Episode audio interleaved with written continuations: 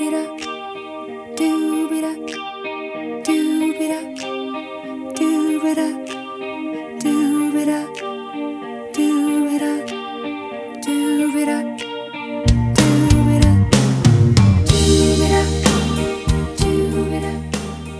家好，我是你们久违的男主播。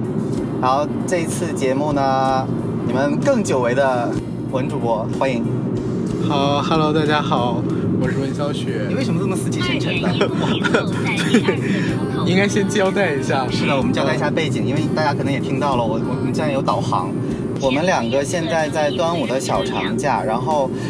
哎，是是什么事儿来着？然后就突然说周边转一转，然后我们两个就统一了一下目标，因为全国搜了一下，发现都很贵，然后我们就来了一个比较冷门的福州。对，我们这次是福州之旅。对的，而且现在男主播他在开车，还要听导航，然后还要说话，就能看出来 刚才的思维是断断续续。没事，你们听到的断断续续，我会通通剪掉。而且我们这个这次行防晒了，程，你看晒黄了。这次的整个的这个节目风格就是刚才说好的纪实风格，就你们可能会不停的听到各种的噪音在里边。对的，就是百度的这个女的一直会跟我们抢话，然后你们就当她人肉背景好。哎，不是人肉背景，我操！语音背景，咋的？走错路了？没有没有没有没有，你们能看到男主播其实是暴躁老司机，对你等一会儿就发现我满口飙脏话，就发现好像每一个无论平时生活中脾气有多好的人，你在马路上就会变成一个怒路症。但我觉得我其实还好。对我们刚才说了，我们来的是福建，然后我们现在是在福州。嗯、我们今天一大早啊、抢我的路。应该是真真真的一大早，我们因为没有说很早以前去订来的票，然后我们就选了一个比较稀疏的人的时间，就是蓝蓝主播是三点钟在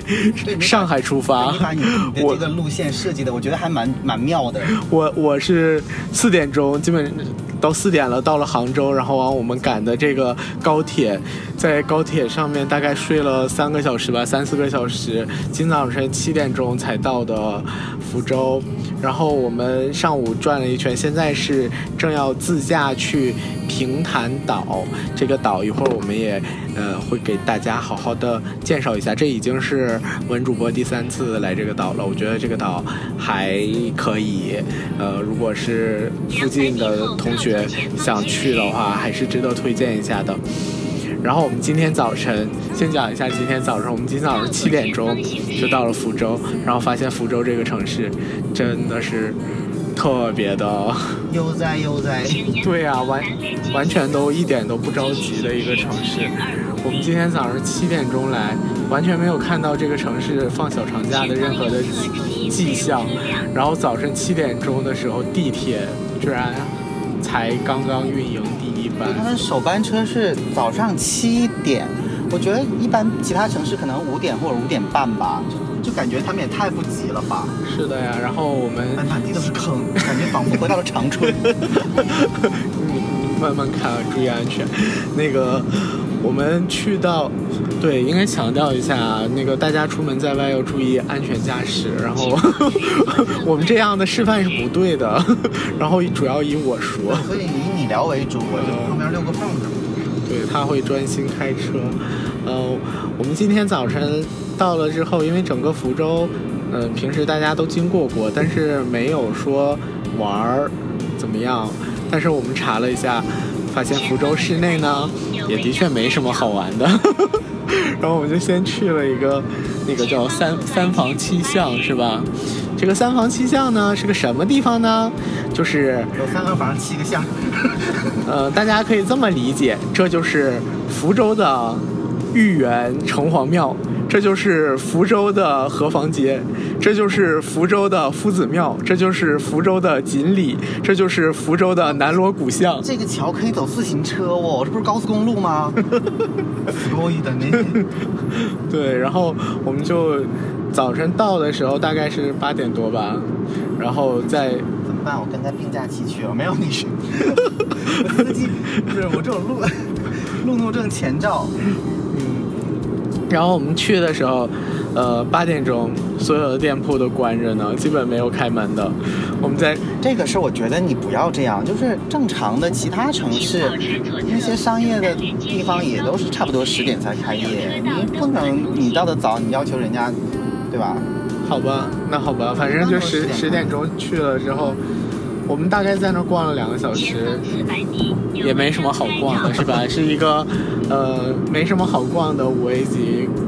名胜景区，然后可以看到一些福州当地的历史建筑，然后据说那儿有很多的历史名人留下了印记，比如说什么严复啊、林则徐、什么林徽因之类的。前方右侧不过这些全都是铺垫了。为什么我们会这么晚呢？你能不能先介绍一下？就是我就本来想过小长假，之前我们做了很多攻略呀，然后发现都不太行。没做攻略呀。啊，我我可是我可是做了半宿呢，好吗？啊本来我们想去敦煌，然后想去呃山西是哪里来着？那个大同，大同，然后包括我也看了那个那个平遥那边，但平遥你说你去过了，啊，是这样的，就是之前前一阵不是流行那个足迹地图吗？然后我和来来，我和蓝主播就分别的把自己的足迹地图都标了之后，发现呀，我俩也没有啥 共同没去过的省份，就是我没去过的省份，他差不多都去了，然后他没去过的我差不多都去了，然后他选的那几个点我俩共同没去的主要就是，呃，敦煌，但是大家也知道好一贵呀、一共就三天，然后往返机票大概三五千块钱，然后基本上就是一天去一天回，中间玩一天。后来我们一考虑，实在是没什么意思，然后最后我们就选择的这个。对大福建，那个文主播对于福建还是貌似非常的熟悉，因为之前、呃之前来过对工作来过应该出差过很多次，次而且都是常住的那种。就是他现在跟我说，是是那属于那种直辖的，就是省省辖市，是不是？就是就是分块区啊，对对，他全上面的地来过。地级市还还还有泉州，好像泉州和三明没去过，但是我我是觉得说，反正我走过的中中国的这些省份里，呃，最好的、好玩的可能像云南啊、西藏啊，还有福建。我我我我的排名啊，我觉得福建可以进前三，就是妈耶！对啊，就挺好的一个地方，因为它又有海啊，又有岛啊，然后又还有山啊，然后还有茶文化啊什么的，就这些东西都都还挺好的。比如说，如果你是大学生毕业旅行，可以去像厦门那种，就是什么很小清新的。我印象中就是你的毕业旅行，对啊，我毕业旅行去的厦门，然后还有去过那个还有我们到收费站了。土楼，果然是纪实风格的，我有点不适应。嗯，我们今天上午呢，除了那个三房七巷，还去了福州，居然也有西湖，哎，不错哈。他每次一看到西湖两个字的时候，文主播胡去一阵。不是因为我现在已经到杭州去生活了嘛，就是整体觉得说杭州，我们我们啊之前没讲过，我们后来更新了很多期节目之后，没有再没有讲过这讲过这个事情。好吧，反正现在文主好多事播在在更新哦。就呃在在在在在杭杭州对，反正回头再给大家介绍杭州的。而且还有一个很重要的事情，我们说来话长，这一期节目已经迈入了第八季，啊是吗？呢不呢？对，真没想到这个节目居然活了这么多年。现在今年已经迈入第四年了吧嗯，作为我们这个嗯，也是早期的自媒体从业人员，我们也没想到自己四己，年竟然还没火。也没想到自己能坚持成这个样子。好，我接着说，然后。因为我一直知道，就是有一句古话说“天下西湖三十六”，最美的那个肯定是杭州西湖，等一下，你刚才在湖边不是这样说就的。大概就是这意思，就是刚才在湖边，他刚才在湖边说的是“天下西湖三十六”，反正最美的那个肯定不是这儿。就是我们我们看了一下这个福福福州的这个西湖，嗯，还是不错的，而且可能再过两天端午节还有大型的龙舟表演，对龙舟表演，亦可赛艇，亦可赛艇。对，在这样一个亦可赛艇的日子里，刚才是这样这样说的。嗯，对，让我们叫什么？把酒言欢，不对，不是把酒，谈笑风生。嗯不知高到哪里去了呢。然后旁边就刚好有福建省的博物馆，就整个这个西湖没有多大嘛，我们就在旁边转了一下，就去了呃福州的这个博物馆，应该是福建省叫福建博物院啊，对，福建博物院太异口。同声了吧？哎，这还蛮漂亮的。自驾就是这这点好，随便都可以看。呃，大家没看见的，我告诉你，就是我们看见一座山，挺美的。它 那个好像是竹子，一层一层的，郁郁葱葱，还蛮好看的。你看多纪实风格，是不是？接着说回博物馆这个风格，这个这个主题，因为就是我们两个都去过比较多的博物馆了，然后觉得说每一个省的这个博物馆肯定是最能代表这个省的文化呀，然后这个省它有哪些的历史，然后它有哪些很精华的东西留给大家，然后刚好福州福建的这个博物院呢，它是集它的这个博物馆、美术馆，然后自然馆于一体的。大型综合博物馆，建筑群。对，然后这样的一个博物馆居然还没什么东西，也是挺让我惊奇的。然后我我们先看了自然馆吧，自然馆里头我插个嘴，我忽然觉得有点饿，怎么办？我好饿啊！他刚才跟我说他不需要吃东西。好，那那你就饿着吧。那现在在高速上，你只只能饿着我。要吃人了，福建人不来了。对，我当时我们去自然馆的时候，男主播就说可以看一下为什么福建人是天底下最好吃的一种食物。结果我们就那里头只有一些小逼崽子。哎，嗯小小顽榜摇顽顽童小顽童们和一些这个大型的恐龙骨架和一些鱼类标本，然后还有禽类标本呢。啊对，还有珍禽异兽馆，基本就没了。好，介绍哎完了，异兽没有见过，是吧？没有异兽啊，就是真只有珍禽。嗯哎，真的，他们这儿好像没有哺乳动物哎可。能都被吃了。好吧，然后你你不你不要吐槽一下美术馆吗？就是我们以我们看外外围的时候，以为是一个巨大的馆，真的，我觉得里面只有一层，unbelievable。可能另外的五层都是办公区，对，都是工作人员区，然后整个这个博物馆里头就美术馆没展啥呀，就是我，它，嗯，名字叫开启非遗什么什么吧，因为有美好福建生活。省这边，呃，因为工作原因，我之前在北京的那个某某文史馆工作嘛，然后当时我们就会接触到很多。呃，中国的非遗的一些内容，其中就是所所谓的工艺美术嘛，其中有很大一块，呃，以及传承的部分就是福建人，就是有很很多福建人在从事这一方面的内容。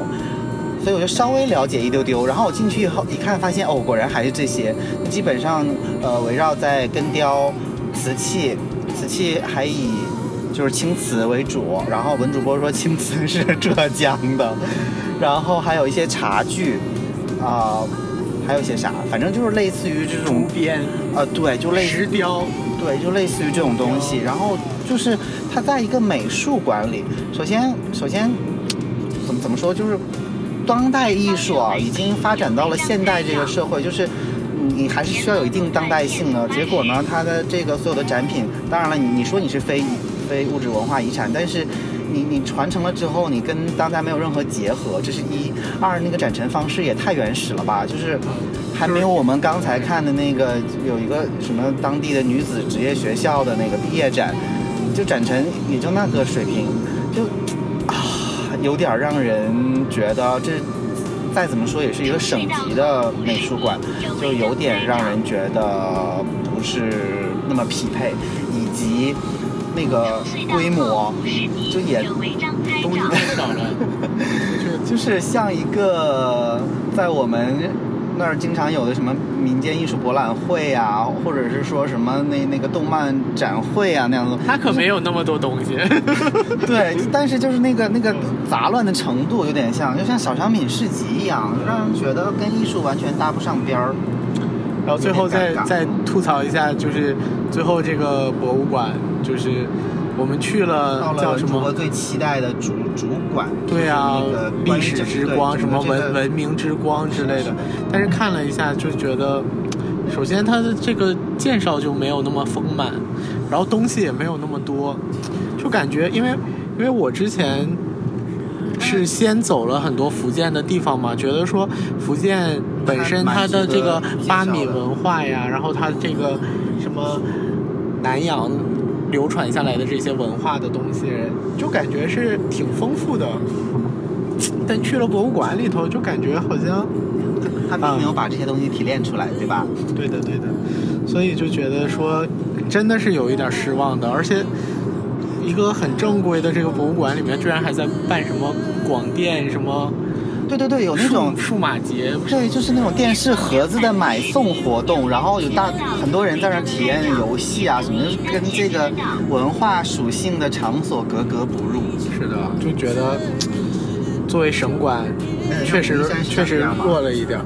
武夷山比这个好看的。但是是这样的灶炭怎么怎么分就好？吐槽完了这个福建的博物院啊，我觉得我们可以讲讲，就说我们去过的觉得还可以的，反正是国内的馆了。我我没去过什么国外的博物馆，来来还去过一些。呃，像国内很多的省馆，像国博这些大馆，我们就不讲了嘛。国博、说实话，我觉得国博很一般。但是人家人人家东西居然拿拿到的东西多呀。国博的那个展逛起来非常的没有代入感，觉得它冷冷冰冰的，它就是在那儿展陈着，就是你自己其实是很难产生共鸣的，这个是我的体验。你先说，然后等一下我要分享一个我在新加坡的感受。但国博，我觉得我最喜欢的就是那个历史，那个中国古代史的那个长长期展啊，那个展是一直在国博里面有展的。然后，呃，我觉得去那个的话，大家最好能跟着一些志愿的讲解。我反而觉得说国博它那个定时的讲解啊，它那个志愿讲解，那个讲的还行吧，但是其实是一般。我我当时是遇到过有那种真真正的志愿者，就是他是很喜欢这个博物馆的东西的，然后 专门去给游人去讲相应的历史什么的。哦，真觉得讲的特别的棒。然后我那时候就是呃印象特别深的有一个，现在他的。微信也特别的火，叫鹏鹏哥哥。然后他专门是带着小朋友讲的，然后那帮小朋友在博物馆里都非常听他的话，然后就席地而坐，就大家坐很大的一个圈子，然后围着他，然后他一件一件文物的去讲。然后那时候我去听他讲那个呃中国古代史，就很遗憾的是，他每次都是从头讲，就十二点半，应该就是十二点半开始。十二点半开始，从中国最远古的文明讲，一般讲到下午四点钟的时候结束，就大概是三四个小时。对，就这三四个小时，他也只能讲到三国魏晋的事情。我去，然后我就基本上，我就后来我就跟他说，我说我从来没听过你讲唐宋元明清，就后面这些就觉得很经典的还没讲到，就因为他讲他说其实我也 就是熟悉这一块而已。那应该不是，就反正前面的都讲的挺好的。然后这些省馆里，我觉得首推，我估计咱不知道你不知道你想对，哎呦，我想的也是，肯定最好的就是陕西的博物馆。然后陕西馆我去过一次，当时是哎是专门准备了一天还是半天啊？应该好像是一天，就是专门借了他那个哦，耳机。呃，导讲器就 导讲器，然后在里面一点一点看。第二次去西安的时候，我还是很想去的，但是真的陕博太火了，就这二次去好像是个小长假不是，就排超级超级多人，然后就已经排不起那种，然后就只去过一次，但是真的觉得说它里面无论就是秦汉啊，然后一直到唐朝啊那些东西都。特别的吸引你，反正就感觉去了之后有一种你民民族自豪感。其实，呃，我去过的，我觉得我可能去的没你多，呃，但是我觉得不错的还有南京博物院啊，南京我觉得很好，非常好，让我挺当时有点震惊，因为确实觉得比想象中的要好很多，因为可能也是去了很多省的。博物馆或者博物院，发现有点失望，然后所以说到南京之后，本来也没有很期待，结果发现还不错，包括它的声光电以及就是现代化的一些展展示的东西，对的对的，呃，但是像像刚才我说，我觉得其实浙江省的我觉得一般，很一般，有点有点失望。呃，最让人失望的其实是河南的。啊，我我还我还你觉得河南是个历史大省，结果它的东西，我的天，就是那个文物啊，你能不能稍微的处理一下，干干净净的？就你别弄的，就上面的土块儿啊，也太原始了吧那他可。能就是想展示给你，而且我跟你说，当时也可能是我去的时机不对，就是正好赶上他那个那个主楼在翻修还是干嘛，然后他又在旁边撤了一个非常临时的展厅。当时想说东西少就不说了，就就有点像那种棚子搭起来的，然后嗯那种展会小商品展销会，就是类似于那种体验。所以当时我整真的我们都震惊了，就觉得里面全是赝品。这个算了，这种草这种草不土了，不容易让人理解成地。呃，我还去过的，我觉得比较好的就是湖北博物馆，湖北省博物馆。湖北省我因为没去过，但是我知道湖北省博的青铜器非常厉害。湖北省博去就是有两件最震惊的东西，反正我我因为我也不是那么熟熟这些东西啊，但是我觉得一个就是它那个整套的那个增厚银幕的那个编钟嘛，就不用说了啊。对，其实看了那个之前那个国家宝藏那个综艺的话，大家肯定对各个博物馆里头的一些。馆藏的什么镇馆之宝都有所了解了，反正湖北省一个是那个，还有就整个曾侯乙墓的那个棺椁，特别巨大。我记得当时到那里面一看的时候，然后就感觉我操，原来光一个就是棺椁，它那个就反正我就想这里面的人得就是很奢华吧，应该是，然后东西都特别好，然后还有就是你说那些青铜器什么。叫九鼎，还叫什么几几几鬼几几鼎啊，什么就吃饭的那些东西，啊，现在都忘了，但是就是印象中就是说当时去的时候感觉很好，然后比较遗憾的是当时去长沙的时候想去湖南省博物馆嘛，因为博物馆那几年是一直在修，一直在修，去我去了两次长沙的时候它都没有修好，但现在应该已经开了吧？去年开的。对啊，但是就是现在之之之前去的时候一直都。浙江省博是这样的，浙江省的博物馆呢，呃，它有两个馆区，一个是孤山馆区，就是在西湖边上。如果大家去西湖的话，可以顺便去逛逛。那个西湖的旁边那个馆里面，主要是一些玉器什么的，但是确实没有什么特别。那个馆区最牛逼的是黄宾虹的那个馆，那个太牛了，我的天啊！如果是学美术的、学艺术的人，那个馆太值得去膜拜了，太厉害了。啊、还有一个馆区是那个武林武林馆区。武林馆区里面有一样很很很好的东西，就是呃，也上了那个国家宝藏的那个玉琮，就是它是从良渚，呃，挖出来的，整个就是当时应该距今已经五千年了吧，然后的一个雕刻的纹饰特别特别的精美，然后你真的是在外面用那个放大镜看，你都惊异于，就我觉得说怎么可能是人工制作出来的呢？而且在那么远古，然后它。没有什么完善的设备的情况下，然后做出来，就觉得还挺惊奇的。哎，这种事情说不清的。那你说，你你总我们大家现在总觉得抽象这个东西是现代人，或者说从美美术的这个角度是现代人。但是你看，嗯、呃，包括青铜器也好，或者玉器也好，那些龙或者说饕餮纹的那个抽象的纹样，那太厉害了！我的天呐，有谁能做得过那些啊？对我最早的时候就记得国博的那个 C 型玉龙，就是那个龙是一个 C 的那个形状的那个。当时我就觉得说，哎，这古就完全看着就是现在、啊、现在的一件非常厉害工艺品的那种感觉。啊、呃，反正啊，去过的这些大概也就是这些了，呃、别的我就觉得如果你你按省级来分类的话，那实际上直辖市的也算。如果按直辖市算的话。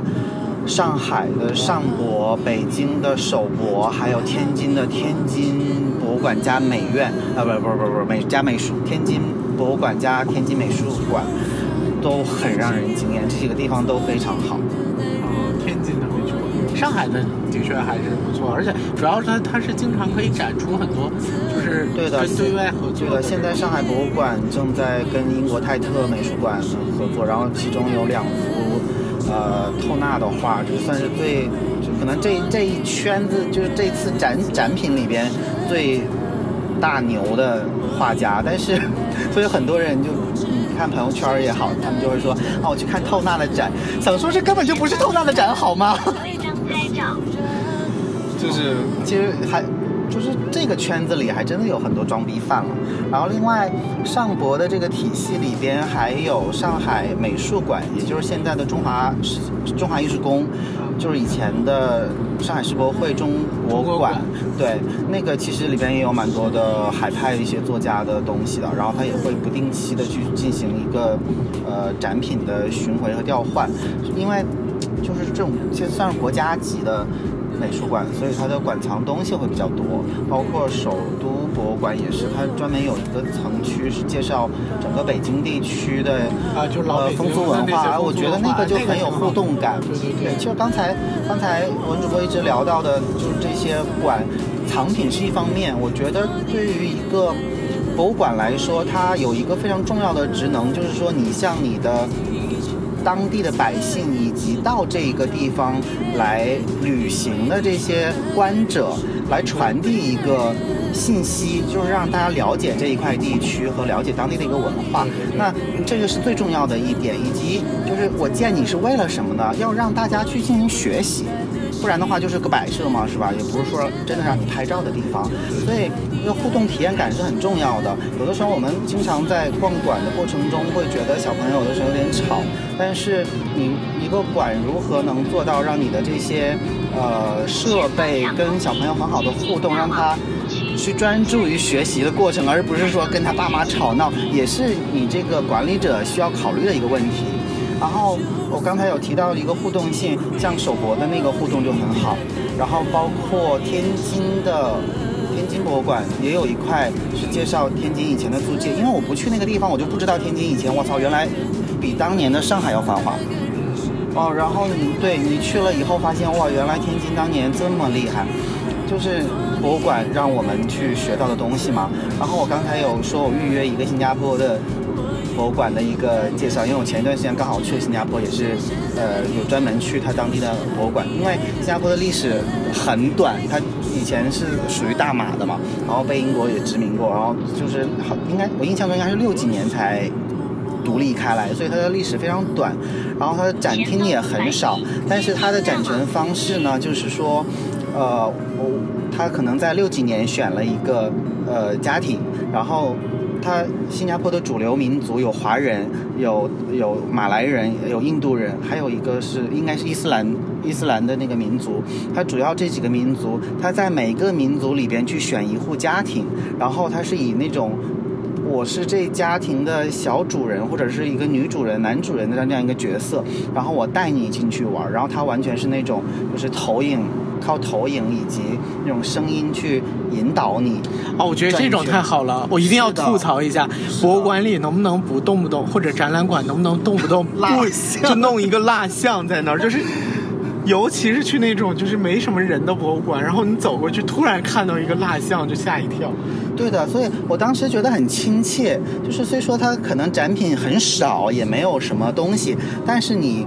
你就像一个客人，然后他说这个是我家，你他跟你展现的形式就是当年新加坡的人，就比如说华人吧，当年新加坡华人就住这样的房子，他天天吃什么，他天天用什么，然后他怎么去上学，他的文具是什么样的，然后他学什么样的歌曲，然后他嗯比如说当时哎，那我们的延边州博物馆是。啊，是吗？我觉得还蛮亲切的，而且做的很很精致，因为它其实展品都没有什么古董啊之类的东西，但是看我看路，讲讲他现在一边给我举举着手势，还一边 还还有在转路还转过来看着我，所以我觉得，我觉得那个馆就是，虽说你你觉得我没有看到什么呃贵的啊古古董啊之类的什么东西，但是你你整个体验下来非常的舒服，我还蛮喜欢的。人山与人海无奈浪淘一浪又一浪也不过只为一次澎湃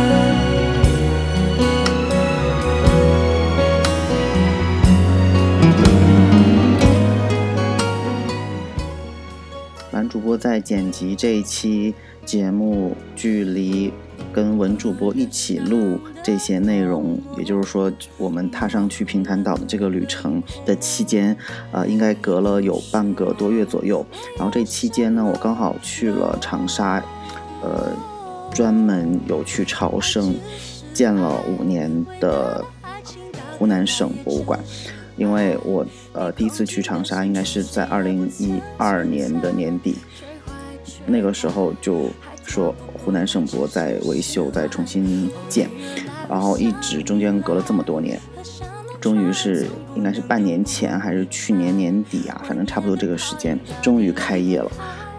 然后这次刚好有赶上，于是就怀着一个非常朝圣的心情，说想去看看究竟到底建成了什么样。结果回来以后。叹为观止，跟我一起去的小伙伴回来，就我们两个在回来的过程中，就是觉得非常的感动。就是你很难想象一个博物馆会让你有如此的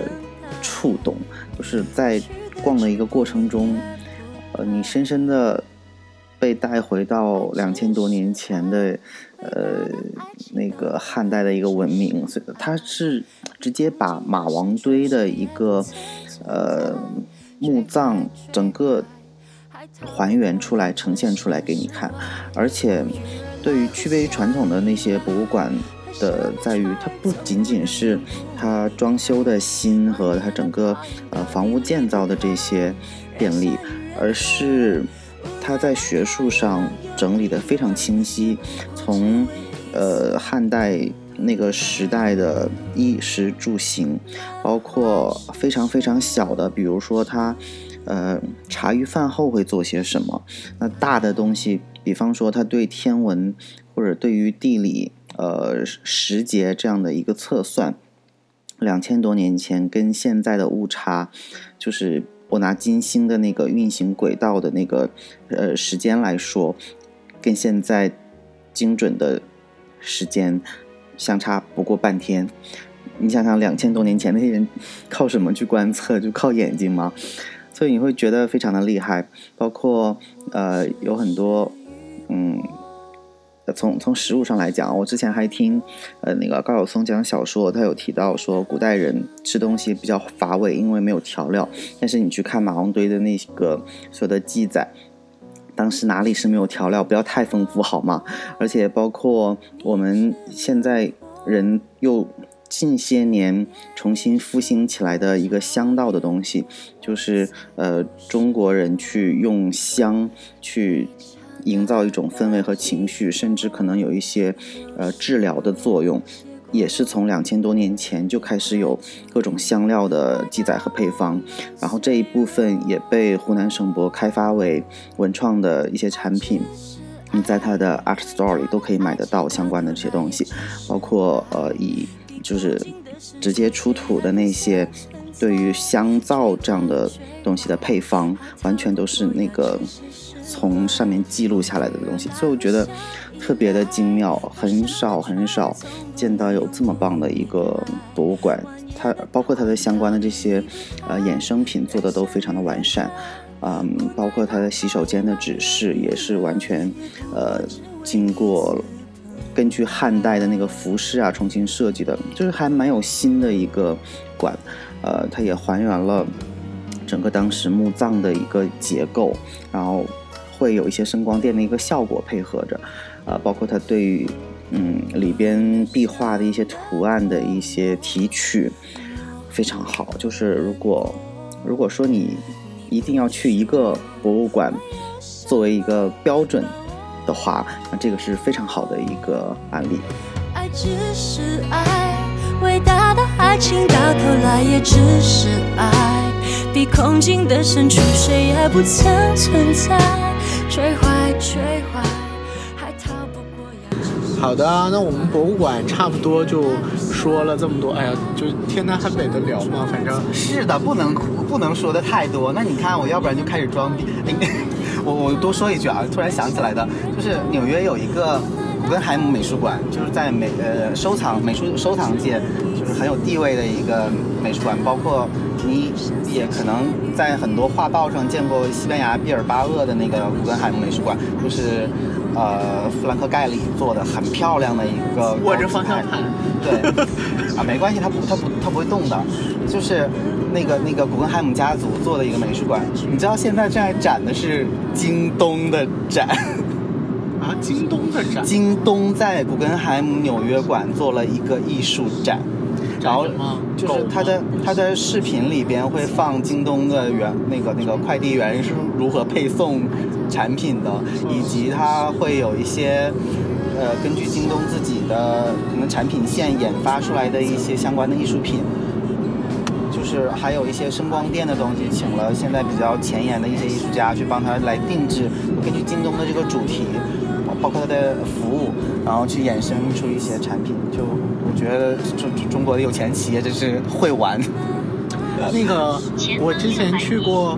阿里的那个西溪园区嘛，然后他们西溪园区里头就有一个专门的主题展馆，就他现在自己呃专做的，因为那时候不是开杭州开 G 二零嘛，然后就很多的国家元首都有去嘛，然后应该是也有带着去参观阿里，然后阿里当时也是为了迎接 G 二零，专门做了这样一个展馆，然后这个展馆里头就是介绍阿里的创业历程呀，然后包括他现在的一些。呃，取得的各种成就，然后还有他的菜鸟啊，什么支付宝啊，什么就各个体系，然后就像你说的那种，呃是的，但是也也运用自己哦这些东西，其就是但实它那个更像一个企业化，对的，对的，我就是想说这个。有的企业做自己做一个体验馆，它其实还是是以这种方式去介绍自己企业文化。但是京东的那个它是跟艺术相关的，但是以它它所谓算一个品牌展吧，但我觉得还挺好玩，因为毕竟这种展就是国内做一做。有的时候租一个私人美术馆也就算了，这个次直接 做到了纽约。七百米后靠右前方 行驶往平潭。好好反正我就插个嘴。